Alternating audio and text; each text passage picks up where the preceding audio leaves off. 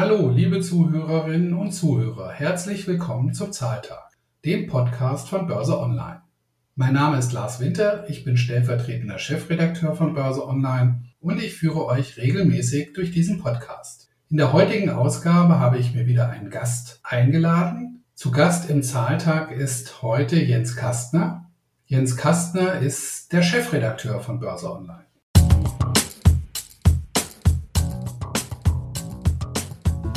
Ja, hallo Jens, herzlich willkommen im Zahltag. Schön, dass du dir Zeit genommen hast, hier auch mal zu Gast zu sein. Der Chefredakteur von Börse Online. Es ist natürlich jetzt gerade eine schwierige Zeit. Die Börsen sind sehr, ja, sehr angeschlagen oder sehr volatil. Es schwankt rauf und runter. Und ja, Börse Online hat ja jetzt auch deutlich mehr Inhalt. Wir haben ja einen neuen Eigentümer bekommen und machen ja jetzt auch mehr Seiten. Umso interessanter ist, dass du jetzt mal im Zahltag bist, vielleicht unseren Leserinnen und Lesern und unseren Zuhörerinnen und Zuhörern einfach mal etwas auch zur neuen Situation erzählst.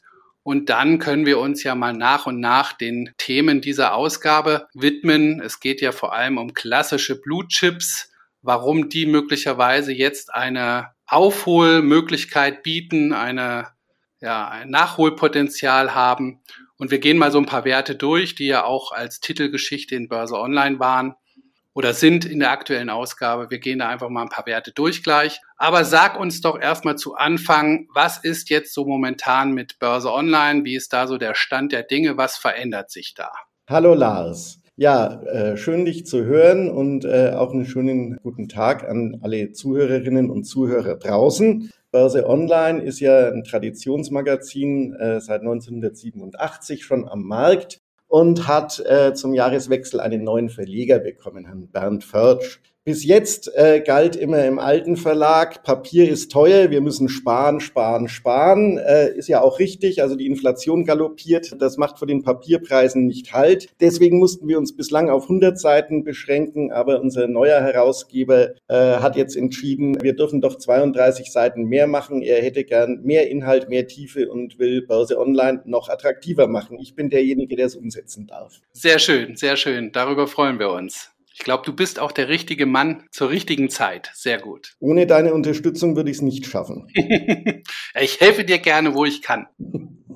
Ähm, Jens, lass uns doch einfach mal vielleicht so in Medias Res gehen. Die Märkte schwanken momentan kräftig. Zu Wochenbeginn ging es richtig runter. Da hatte man schon Angst, dass es äh, ja, dass der, dass der Markt fast ins Bodenlose sackt, obwohl es ja eigentlich nur ein paar Prozent waren am Ende. Es gab äh, Zinsängste, es gab Kriegsängste. Ukraine, Russland war so ein schwelender Herd, der dafür sehr viel Unsicherheit gesorgt hat. Im Wochenverlauf hat sich der Markt ein bisschen gefangen. Es ging auch wieder nach oben. Die ersten Schnäppchenjäger sind aufgetreten. Dann kamen zum Beispiel gute Zahlen von Microsoft. Die haben erstmal für eine Erholung gesorgt. Ja, und im weiteren Verlauf ist dann doch wieder Unsicherheit aufgekommen. Die Fed hat mit ihrer ja, Ankündigung oder eher Nicht-Ankündigung keine, zumindest keine konkrete Ankündigung gemacht, wie es mit den Zinsen weitergeht, wann Zinsen erhöht werden, wie, wie oft Zinsen erhöht werden könnten. Das alles hat wieder für Unsicherheit gesorgt, so dass die Märkte wieder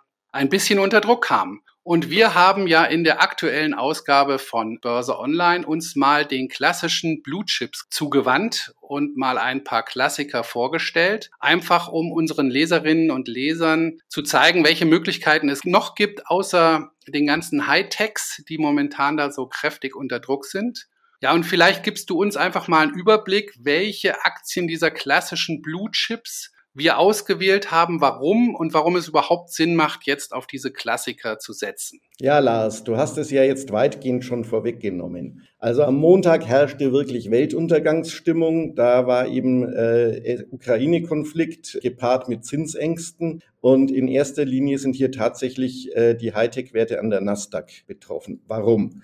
Weil sie A sehr hoch bewertet und damit eben doch korrekturanfällig sind, wie man jetzt sieht. B ist es insgesamt so, dass vor allem für nicht profitable Unternehmen, das gilt jetzt nicht für die großen fünf, nicht für Apple, Microsoft äh, und dergleichen, äh, sondern eher für Werte aus der zweiten Reihe, die noch nicht profitabel sind, äh, die Finanzierungskosten sich durch Zinserhöhungen extremst erhöhen. Und äh, damit äh, haben die einfach ein Problem der Kapitalbeschaffung. Und das ist, glaube ich, die große Angst, die jetzt im Markt ist. Deswegen wirkt sich diese Korrektur auch äh, eben in erster Linie auf Technologiewerte und sogenannte Wachstumswerte aus, während die lange vernachlässigten deutschen Klassiker aus dem DAX eigentlich äh, immer noch zu Schleuderpreisen im Markt liegen teilweise und äh, auch wenig schwankungsanfällig sind, weil äh, die Bewertung eben schon unten angekommen ist. Das soll nicht heißen, dass die jetzt, wenn es tatsächlich mal irgendwo eskalieren sollte, Russland, Ukraine, nicht auch noch mal eine mitkriegen. Ja, aber man hat hier nicht gleich wie bei Netflix 35 Prozent in einer Woche verloren, sondern vielleicht mal fünf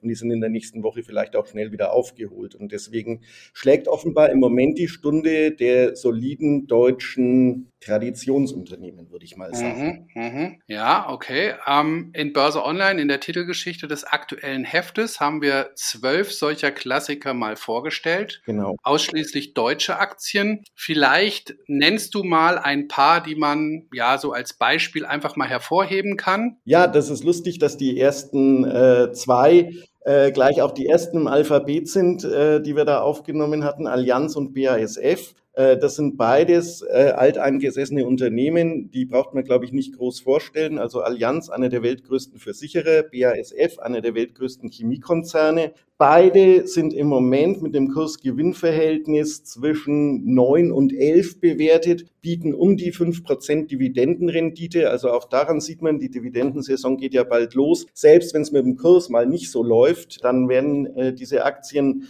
trotzdem wahrscheinlich wegen der Aussicht äh, auf die demnächst anstehenden Ausschüttungen einigermaßen stabil im Markt liegen, während halt die Nicht-Dividendenzahler äh, unter den Hightech-Werten vielleicht noch weiter runtergeprügelt werden könnten. Da wissen wir halt nicht, wo der Boden erreicht ist. Ob es jetzt schon die Wende war mit den Microsoft-Zahlen, äh, wenn, wenn Apple auch gut berichtet, wenn andere gut berichten, dann kann es natürlich auch wieder in die andere Richtung gehen. Aber das sind Wetten. Äh, bei äh, Allianz und BASF mit fünf Prozent Dividendenrendite Rendite kann ich sagen, die Aktie bezahlt sie innerhalb von 20 Jahren selbst. Ja, also da kann ich Kursschwankungen ignorieren sondern in 20 Jahren habe ich genau an der Dividende das verdient, was ich mal bezahlt hatte, falls die nicht gesteigert werden. Und äh, da kommen wir noch zu, die Dividenden werden ja wahrscheinlich auch mit den besseren Geschäftszahlen in den nächsten Jahren weiter steigen. Also die, die heutige Dividendenrendite von vier Prozent, fünf Prozent, äh, das ist nicht diejenige, die man dann in zehn Jahren wahrscheinlich zu erwarten hat, sondern da hat man dann auf seinen Einstiegskurs vielleicht schon zehn Prozent. Ja, und wenn man vor allem davon ausgeht, dass die Zinserhöhung kommt, äh, und man vielleicht irgendwann mal auf sein, ja, selbst auf sein, selbst auf eine Bundesanleihe äh, ein paar Prozente bekommt oder ähm, ja, auf dem Sparbuch vielleicht sogar auch irgendwann noch mal ein paar Prozent. Äh, dass man da an diese Dividendenrenditen rankommt, ist wahrscheinlich höchst unwahrscheinlich in naher Zukunft. Von daher bieten wahrscheinlich tatsächlich diese Dividendenwerte auch langfristig nach wie vor das höchste Renditepotenzial, was man eigentlich so bei Geldanlage, seriöser Geldanlage eigentlich auch erwarten kann.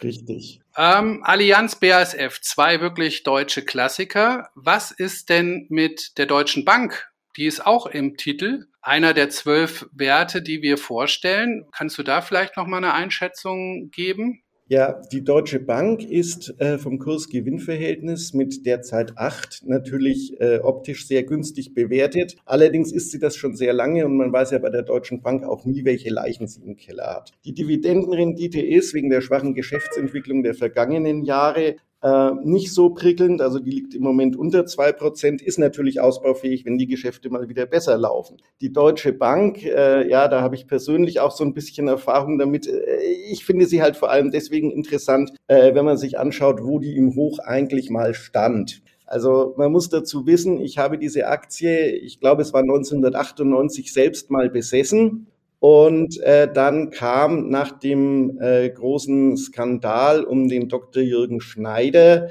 irgendwann äh, dieser Ausspruch von Hilmar Kopper, das seien Peanuts. Genau. Daraufhin hat meine Frau dann gesagt, du musst jetzt da die Reißleine, Reißleine ziehen, dieses Unternehmen äh, ist derartig unterirdisch, bitte verkauft diese Aktie. Ja, die habe ich dann damals für 160 D-Mark, also roundabout 80 Euro verkauft. Ich war nicht sehr einverstanden mit der Entscheidung meiner Frau, weil sie zu emotional war für mich. Äh, aber langfristig muss ich sagen, bin ich damit sehr, sehr gut gefahren, dass ich sie nicht hatte. Also sie hat sich ja mehr als gezähmt im Tief. Okay, und deine Frau ist nach wie vor dein Finanzberater. Nee, meine Frau ist die moralische Instanz, wenn es um die Geldanlage geht. Sehr gut, okay. Sonst noch, gibt es noch irgendwie weiteres zur Deutschen Bank?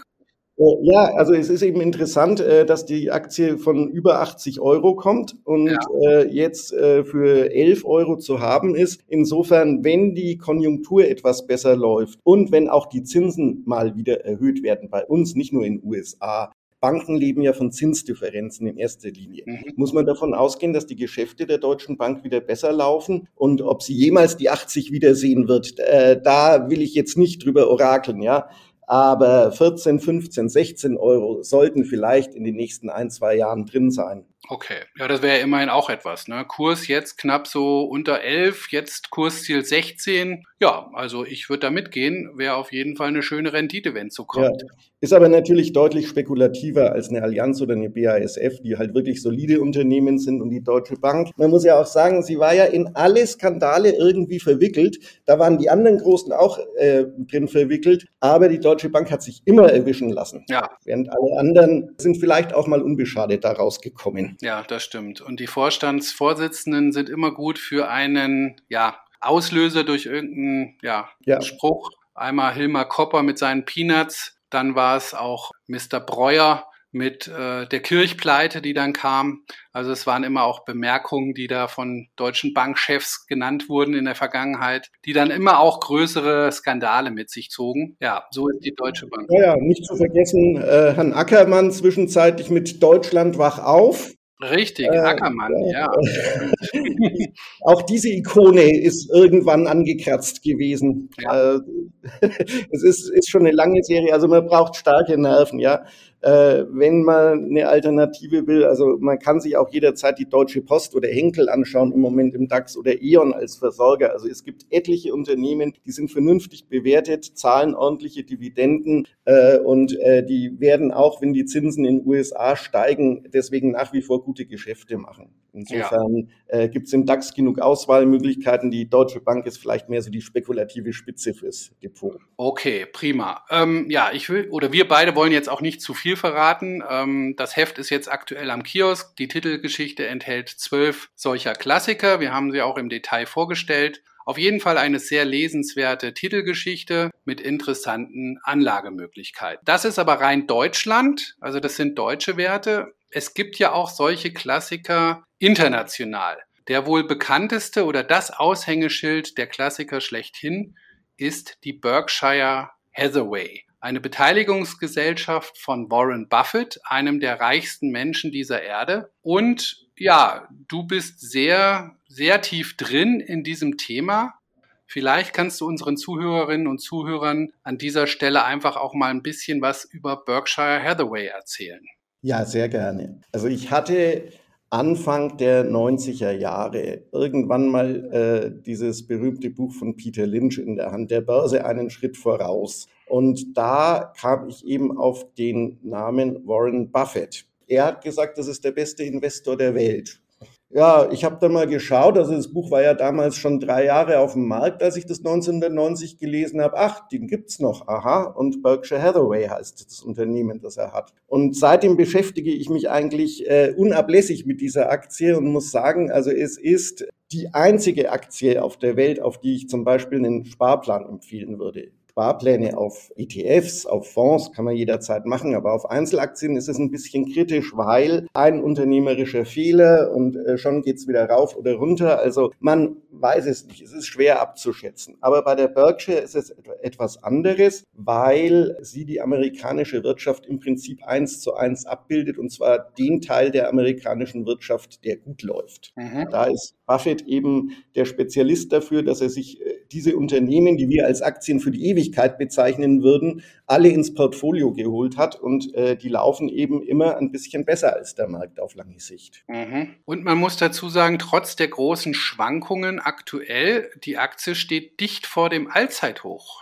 Ja, und sie ist auch sehr stabil geblieben. Man muss jetzt dazu natürlich wissen, es gibt zwei Aktienkategorien, die A-Aktie und die B-Aktie. Auf die A-Aktie muss man sehr lange sparen äh, mit einem Sparplan, bis man sich eine davon leisten kann. Die kostet nämlich was um die 400.000 Euro. Mhm. Das ist also äh, sehr, sehr schwierig und nicht jedermanns Sache. Äh, man muss erst mal so ein großes Depot haben äh, und dann will man ja auch noch ein bisschen diversifizieren. Also ja. Äh, Berkshire ist ja nur, bildet ja nur die amerikanische Wirtschaft ab, aber wir wollen ja auch die besprochenen DAX-Werte irgendwo haben. Also muss man die B-Aktie nehmen, die äh, zwischen 260 und 280 Euro, Pi mal Daumen so im Moment schwankt und das ist ums Allzeithoch herum. Und äh, dazu muss man sagen, ja, Buffett, der alte Fuchs, hat es natürlich geschafft, am absoluten Tief des Ölpreises, als der Ölpreis in den USA kurzfristig sogar unter Null gefallen ist, massiv in die Ölindustrie zu investieren. Das kann man gut finden, muss man aber nicht, ja, weil äh, aus Umweltschutzgründen, Klimaschutzgründen, äh, mit der ganzen CO2-Problematik ist das natürlich nicht besonders nachhaltig. Aber da schaut er nicht so genau drauf, sondern er hat gesehen, die Kurse sind im Keller, tiefer geht's nicht mehr, da greife ich zu.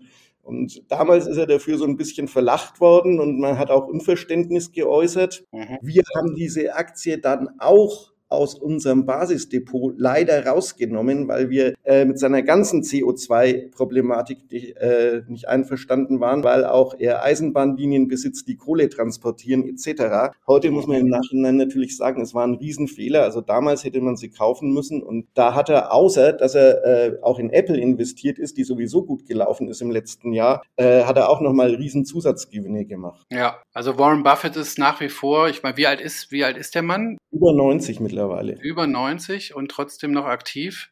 Und er zeigt ja wirklich immer wieder allen, dass er das tatsächlich noch drauf hat. Ja.